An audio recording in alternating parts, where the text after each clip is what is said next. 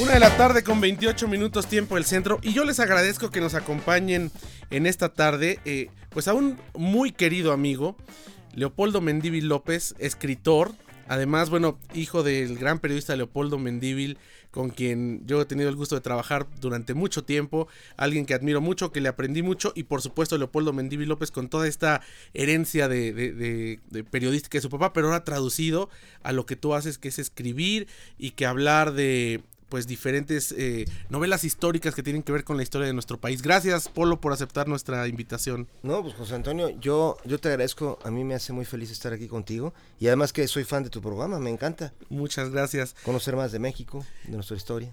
Juan Antonio Negrete, bueno, tú eres presidente de la Sociedad de Alumnos de la, Facultad de Derecho de la Universidad Nacional Autónoma de México y además has colaborado también con Leopoldo Mendívil para todas estas investigaciones históricas que se han traducido en estos libros, son novelas históricas que bueno, ya hemos hablado también de ellas en este programa. Gracias por estar con nosotros, Juan Antonio. No, para mí un honor, muchas gracias. Es un verdadero honor estar en este espacio, en tu programa que es muy interesante sobre toda esta cuestión turística, pero aquí el gran mentor de todo esto, la mente maestra es Leopoldo. Yo nomás lo apoyo poquito, echándole porras, pero muy feliz de, apoyar en lo que se necesite. Fíjate que, bueno, además nos traes esto que es Secreto Maximiliano que este bueno, que es el pues, primer ejemplar para ti. Muchas gracias. Y que está por, por, por, salir pronto a la eh, venta. Este sale pronto y a mí, para mí sería un honor, eh, José Antonio, que tú estés en la presentación porque tú eres alguien que sabe de este tema, le, te encanta. Y aparte hay algo que es que Maximiliano fue el primero que dio el grito. Él fue el que el primero.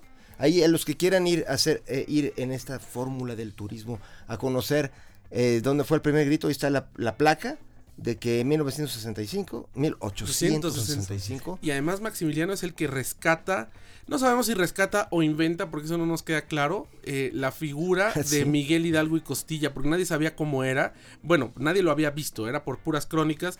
Y Maximiliano es el primero que lo, que lo trae como a ser el héroe nacional, ¿no? Sí, porque él le pidió a Joaquín Ramírez, a él le dio la comisión, a ver, necesitamos que sea, haya algo, ¿no? Es como cuando se creó este hombre de Malverde, el santo, que también dijeron que se parezca a Pedro Infante y al alcalde, y pues lo pintaron y ahora es el santo.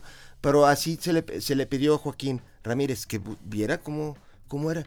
Pero el caso es que sí se encontró un libro de Lucas Alamán, que ese libro se llama algo así como México Histórico, algo así, de 1840, que son pues 25 años antes y, ese, y en ese libro había un dibujito de, muy parecido al, al, Miguel Hidalgo que hoy conocemos.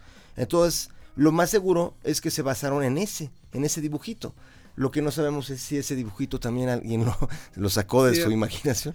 Oye, y eh, Lucas Alamán, bueno, eh, un personaje, Juan Antonio, que eh, pues era conservador y de pronto tuvo muchos problemas por eso, pero a través de sus semblanzas e diario y a través de diferentes libros, pues dejó parte de la historia política de nuestro país y además una proyección importante que lamentablemente no se llegó a hacer, pero pues una de las personas fundamentales, ¿no? En la historia de, nuestro país en el siglo XIX.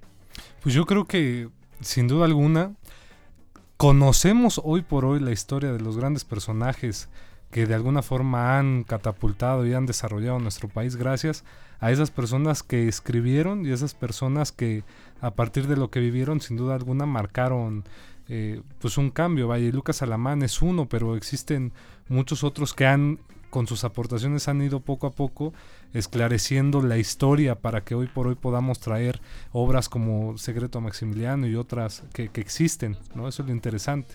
Y dije conservador con toda la intención porque ahora está de moda tachar o tildar a la gente de conservadora o liberal, ¿no? Y, en pleno siglo XXI. Y, yo, coincido contigo, mi queridísimo José Antonio, porque yo, yo, yo intuyo eh, la, la, idea de, de, la, de la pregunta que es precisamente que Lucas Alamán es el primero y eh, y, pues en cierta forma último que tuvo la visión de que México pudiera haber sido industrial como Estados Unidos. Y él empezó y empezó y empezó y era el máximo enemigo de los de los yanquis. O sea por ejemplo hay una carta de, que era el embajador gringo en México que era Joel Poinsett que él decía que el peor enemigo que él tenía era Lucas Alamán porque él quería que poner restricciones de comercio a Estados Unidos Oigan, y bueno, pues viene la, independencia el día de mañana.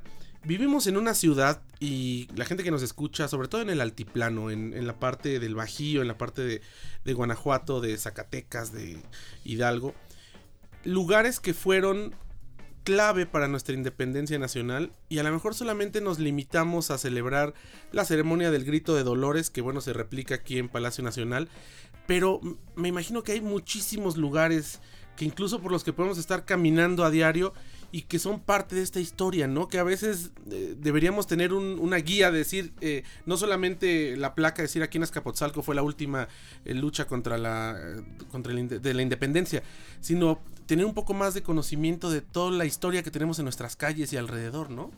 Fíjate, yo, yo me siento bien feliz de que, de que esté con nosotros Juan Antonio Negrete, porque además que es muy brillante como pues, líder de los estudiantes de Derecho y todo, y como descendiente de, de, de Zaragoza, eh, porque hicimos un recorrido que yo, de veras te recomiendo mucho, José Antonio. En el centro, los que no hayan salido, a los que hayan salido, pues yo les recomendaría Taxco por varias razones que si quieres platicamos ahorita. Pero a los que se queden aquí en la ciudad, hay un lugar que sí deberían de ir, que es el Templo de la Profesa, que está en el centro. Y este. Y, realmente está bien interesante porque es como una casa fantasmagórica. Ahí se fragó la, la, parte final de la independencia, cuando ya, ya estaban derrotados los, los principales líderes, los clásicos, Aldama, Basolo, todo eso, este, el propio Hidalgo, Morelos ya lo habían este, agarrado, y se, como que se vino abajo, y de repente ese templo es importantísimo porque ahí se hizo la, la última conspiración en donde se decidió que fuera Iturbide. Entonces, esa casa está fantasmagórica. Déjenme hacer un corte y regresamos eh, charlando esto. 1 con 35, tiempo del centro, regresamos.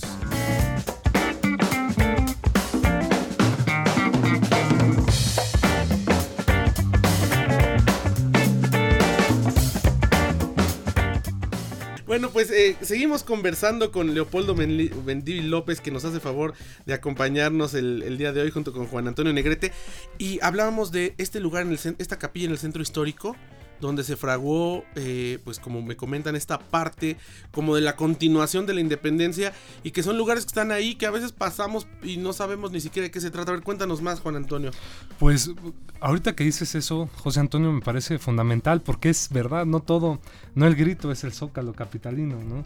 Inclusive veníamos platicando, Leopoldo, yo, oye, fíjate que a veces es triste cómo las personas nos perdemos la oportunidad de conocer cómo celebran otras en otras zonas de la República estas fiestas patrias y son diferentes e inclusive tocar lugares que curiosamente son históricos no solo por la, independencia, sino por ejemplo, hablando de lo de, Maximiliano, lugares que también pisó como este Querétaro, por ejemplo, que pudieran ir a, Guanajuato, a la ciudad de Dolores, que pudieran ir a Guadalajara, hasta en Oaxaca, por ejemplo, este famoso estado que se caracteriza por ellos mismos como el Oaxaca de la fiesta, de la, de la armonía. También allá pasar las fiestas patrias, tuve la oportunidad de hacerlo hace tres años y son completamente diferentes muchas veces a lo que estamos acostumbrados nosotros aquí en la, en la ciudad.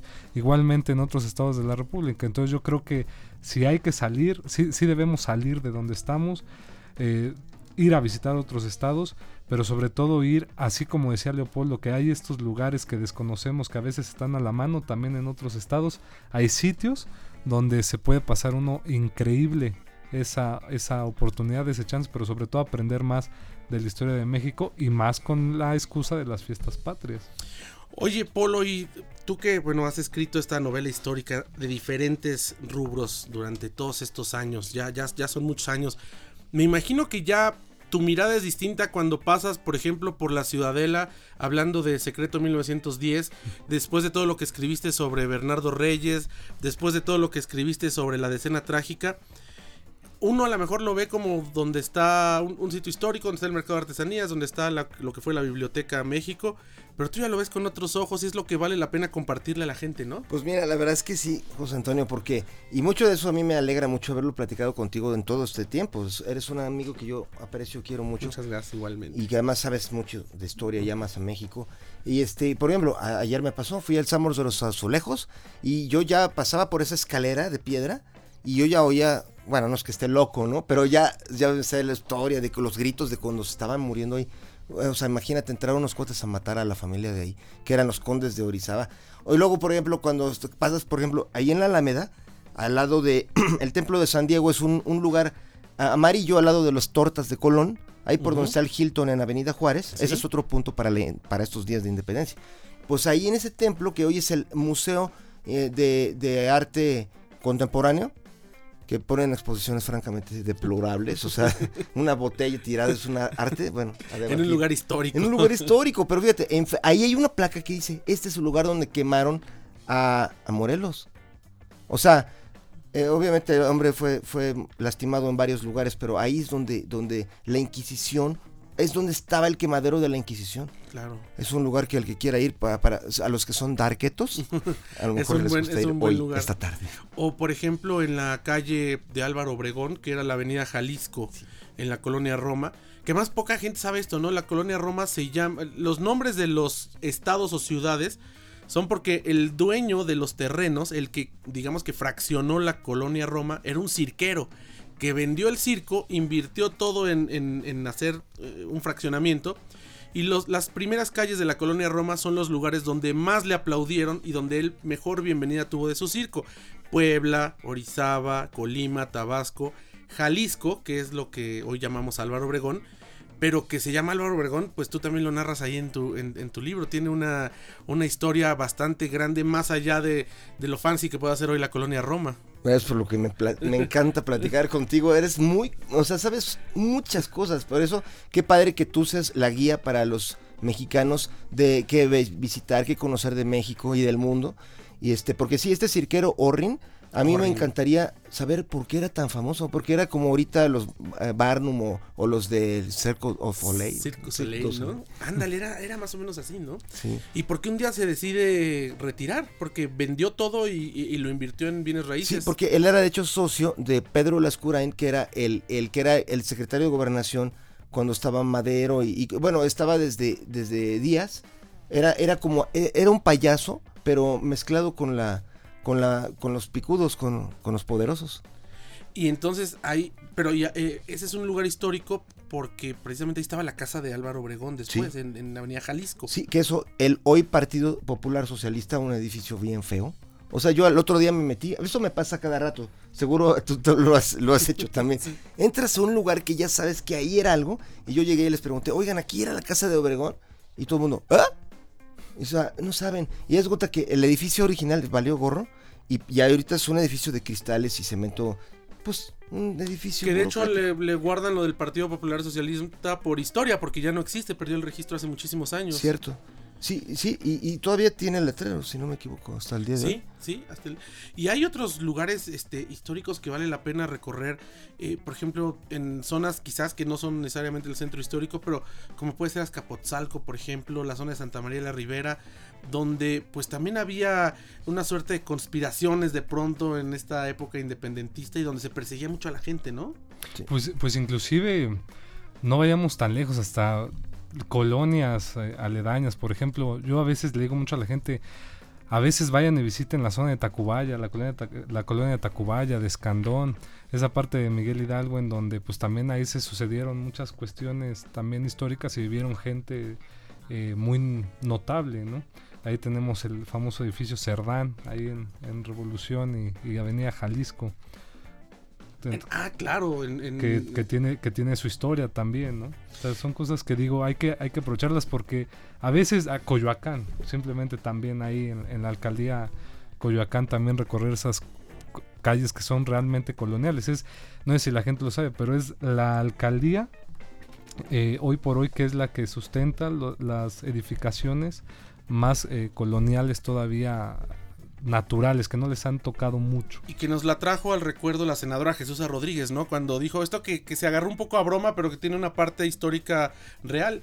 Que la primera celebración después de la toma de Tenochtitlán, esto, bueno, mucho antes de la independencia, fue en Coyoacán y fue cuando Hernán Cortés dispuso que se cocinara un cerdo en su propia grasa y que de pronto ahí es donde fechan el origen de, de los tacos de carnitas, ¿no? Qué qué increíble.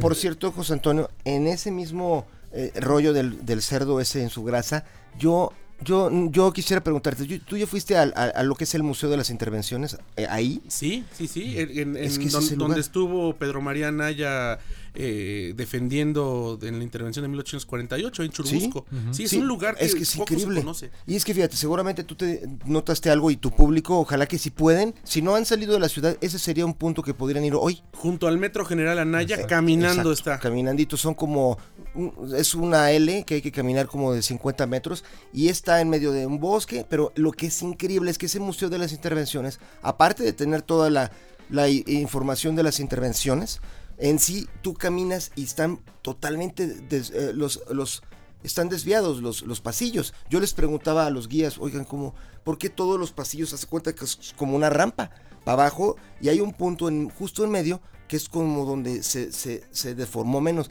Y me dijeron, es que esta era la pirámide de Coyoacán.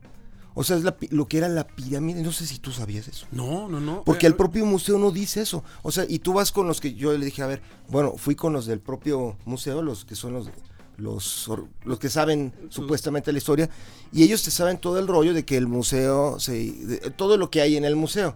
Pero pocos de ahí mismo saben el tema de la pirámide que está ahí, ahí abajo. Qué tristeza, porque imagínate, vino a sepultarla, esa estructura pues ya colonial, que está padre, ¿no? Pero esa era una de las, de las pirámides más grandes que había en todo el Valle de, Me- de México. Sí, y que tenemos idea que solamente existe al sur la de Cuicuilco, ¿no? Que fue la que eh, deshizo el Shitley, que se pudo rescatar. Pero fíjate la, la cantidad de historias que hay. Y no, y además en este museo es donde pues se gestó una de las defensas más heroicas que lamentablemente culminó con perder más de la mitad de nuestro territorio nacional, bueno, parte, ¿no? Del, proceso, pero es un lugar que vale la pena, que vale la pena visitar. Y fíjate que hablando de, ese tema, que no es la independencia, pero es un lugar histórico, junto al circuito interior y la calzada México-Tacubo Rivera de San, Cos- Rivera San Cosme está el panteón de los norteamericanos que fallecieron en la guerra de 1848. Está cerrado solamente porque le pertenece a la embajada americana. Tú puedes ir y solicitar hacer una visita y te lo abren porque es propiedad del gobierno de los Estados Unidos, pero es un espacio público. No lo abren eh, por completo por razones históricas y porque temen que en algún momento Haya vandalismo. haya vandalismo. Es más, a mí se me antojó Sí, a mí ir a también. ver, quitarles lo que nos quitaron. Ah, no es cierto. Pero este, está ahí este sitio y que poca gente sabe y están ahí, bueno, pues las, las personas y dicen, en- en- la- la- las personas están ahí que, cuidando, que no descartan que esas tumbas no nada más sean de norteamericanos, que puede ser alguno que otro mexicano que también falleció en la guerra y que bueno, en un dejo de, humanidad los, los enterraron ahí. Igual hay gente del batallón de San Blas, que eran estos irlandeses que pelearon con México. Entonces es un lugar histórico que también vale la pena ir y, y echarle una vuelta. Y está exactamente junto al Teatro San Rafael, ahí enfrente sobre la Ah, lateral del, casi en del el circuito. Por galerías. Sí, Oye, qué interesante, está buenísimo. Ah, mira, yo quisiera recomendarte también uno, bueno, a tu público, mi querido José Antonio, que es a los que quieren salir todavía, si se van a Veracruz, o sea, en Córdoba, que es una ciudad hermosa. Sí. O sea, está, está de hecho como a cinco horas. No, como a cuatro Como horas. Y se toma un café delicioso. Sí, el Exacto, mejor, el mejor mejor. café de Eh, Córdoba. sí, es cierto. Y el licor cordobés que es como, como en Baileys. Pero el caso es que fíjate, en esa, ¿a poco no es una ciudad que, o sea, parece pastel? Sí. Parece pastel por cómo están los colores, pero, pero en ese café, digo, en, en esa cafetería que está abajo del palacio es donde se firmaron los tratados de Córdoba. O sea, ahora sí que el final de la independencia. Sí, cuando ya se. Y, y- y se le da. el- desde ahí se piensa ya en darle el poder a Agustín de Iturbide, ¿no? Que es una de las cosas también controvertidas que Sí. a veces, como nos enseñan blancos y negros en la escuela, eh, a veces, porque ha sido el modelo educacional que instauró el PRI desde el siglo pasado, es que, eh, pues, un monarca eh, iba contra los ideales de la independencia, pero al final del día eh, fue parte del proceso histórico y quizás si no hubiera habido una figura como Iturbide, difícilmente hubiéramos podido transitar a la república a la que llegamos después con eh, Guadalupe Victoria, ¿no? O sea, son de esas partes que a veces cuesta trabajo eh, entender, ¿no, Juan Antonio? Sí, y aparte también nos reflexiona el ámbito de las decisiones, porque digo, la, la- la historia es rica, pero hablando del primer imperio, pues realmente también se tomaron malas decisiones. Por ejemplo, digo, soy abogado y me gusta la materia, pero eh, la cuestión de presupuestaria de los impuestos fue una cosa que no mucha gente sabe y no toca, pero fue el primer imperio el que hizo que empezara México a tener las más grandes deudas con el extranjero. Porque al no tener un sistema tributario estable, al haber quitado los impuestos que nos habían eh, impuesto la corona española en, el, en la Nueva España, pues nos quedamos realmente sin fondos y, sin ni comercio. ¿No? Sin comercio, porque Mientras bloqueados. los gringos Exacto. estaban... Sí, los gringos de hecho al revés, ellos siempre habían dicho, si no se hace industria vamos a valer gorro. Y desde ahí ya tenemos estas piedras que, que nos vienen hasta la fecha eh, siguiendo, ¿no? A ver, yo quisiera hacerte una pregunta, A. José Luis, porque tú eres... eh, eh, José Antonio, perdón. Estás Es que enamorado. Con José. Antonio, con Jo- Jos- Juan Antonio. Este, bueno, José Antonio, este, tú que sabes, eres súper inteligente y to- te, ah, te apasiona la historia. Siempre me ha dado una curiosidad de este tema, de por qué alguien como Iturbide, que era de los españoles, y luego va a, a combatir a, a los insurgentes, se vuelve de ellos, y luego ellos van y viene el virrey nuevo, y eh, lo convencieron y ya todos firmaron. ¿No se te hace extraño que haya muerto 10 días después ese virrey? Juan O'Donoghue. Sí. Sí, es parte de, la, de los mitos que, que, no que, que no se logran desenterrar, ¿no? Sí, porque en mi humilde opinión, a ver si tú crees que no estoy fumado, pero eh, seguramente lo que yo pienso que Iturbide le debe haber ofrecido a él ser el jefazo, a. Y, y pues era para la que única. capitulara tan fácilmente. Sí, no, y, y- y eso y tomando en cuenta que eh, la crisis que había en España por la invasión de Napoleón, entonces el virrey en algún momento se sentía con la facultad de poder tomar decisiones por sí mismo. Sí, eso es algo muy... Y otro de los lugares, hablando de tu libro Secreto Maximiliano, cada que uno pasa por Paso de la Reforma es obra de Maximiliano de Sí. Habsburgo y de Carlota con todo y que sí, Juárez no lo quería y lo que ustedes quieran, pero esa, es, esa parte histórica de la capital es obra del Segundo Imperio porque y nos quedó para beneplácito de todos. Sí, es verdad. También como tú dices, así como Iturbide se satanizó, también a Maximiliano. Y él es el que hizo el sistema de educación pública. O sea, era un, un idealista. Enamorado de. México además. Enamorado, qué ironía. Que él era el que gritó viva la independencia cuando él era el invasor. Son de esas cosas. Oigan, se nos acaba el tiempo. Yo les agradezco de verdad que me hayan aceptado esta invitación. Ojalá que sea más seguido porque el turismo tiene que ver con la historia. Claro, a mí me Hay fascina. una parte de turismo Yo soy fan de tu programa. muchísimas gracias. Pues, Polo, de verdad, muchísimas gracias. Y pronto eh, te invito para que hablemos ya del libro. Lo, va- lo voy a leer A y mí, para que a mí me encantaría hablar. sobre todo para saber lo que tú piensas, porque tú conoces mucho de la historia. No, hombre, Me muchas encanta gracias. platicar contigo. Muchísimas gracias por aceptarnos la invitación. Juan Antonio Negrete, muchísimas gracias. No, un honor de verdad, me siento muy engalanado. Y bueno, no nos queremos despedir antes de- del itinerario turístico sin felicitar a nuestro conductor que hoy está de cumpleaños. Ajá, muchas Nació gracias. en una fecha bien Felicidades. patria. Felicidades. 40 no, y hablando de los temas que más me gustan, que historia, ¿no? Es este. bueno. y- y- y bueno, pues muchas Yo gracias. te digo que No, es un gracias honor ser tu amigo, en serio. No, igualmente, Polo, igualmente. Muchísimas gracias. Nos vamos, nos escuchamos mañana de viaje en Fórmula, una de la tarde. Pásela bien.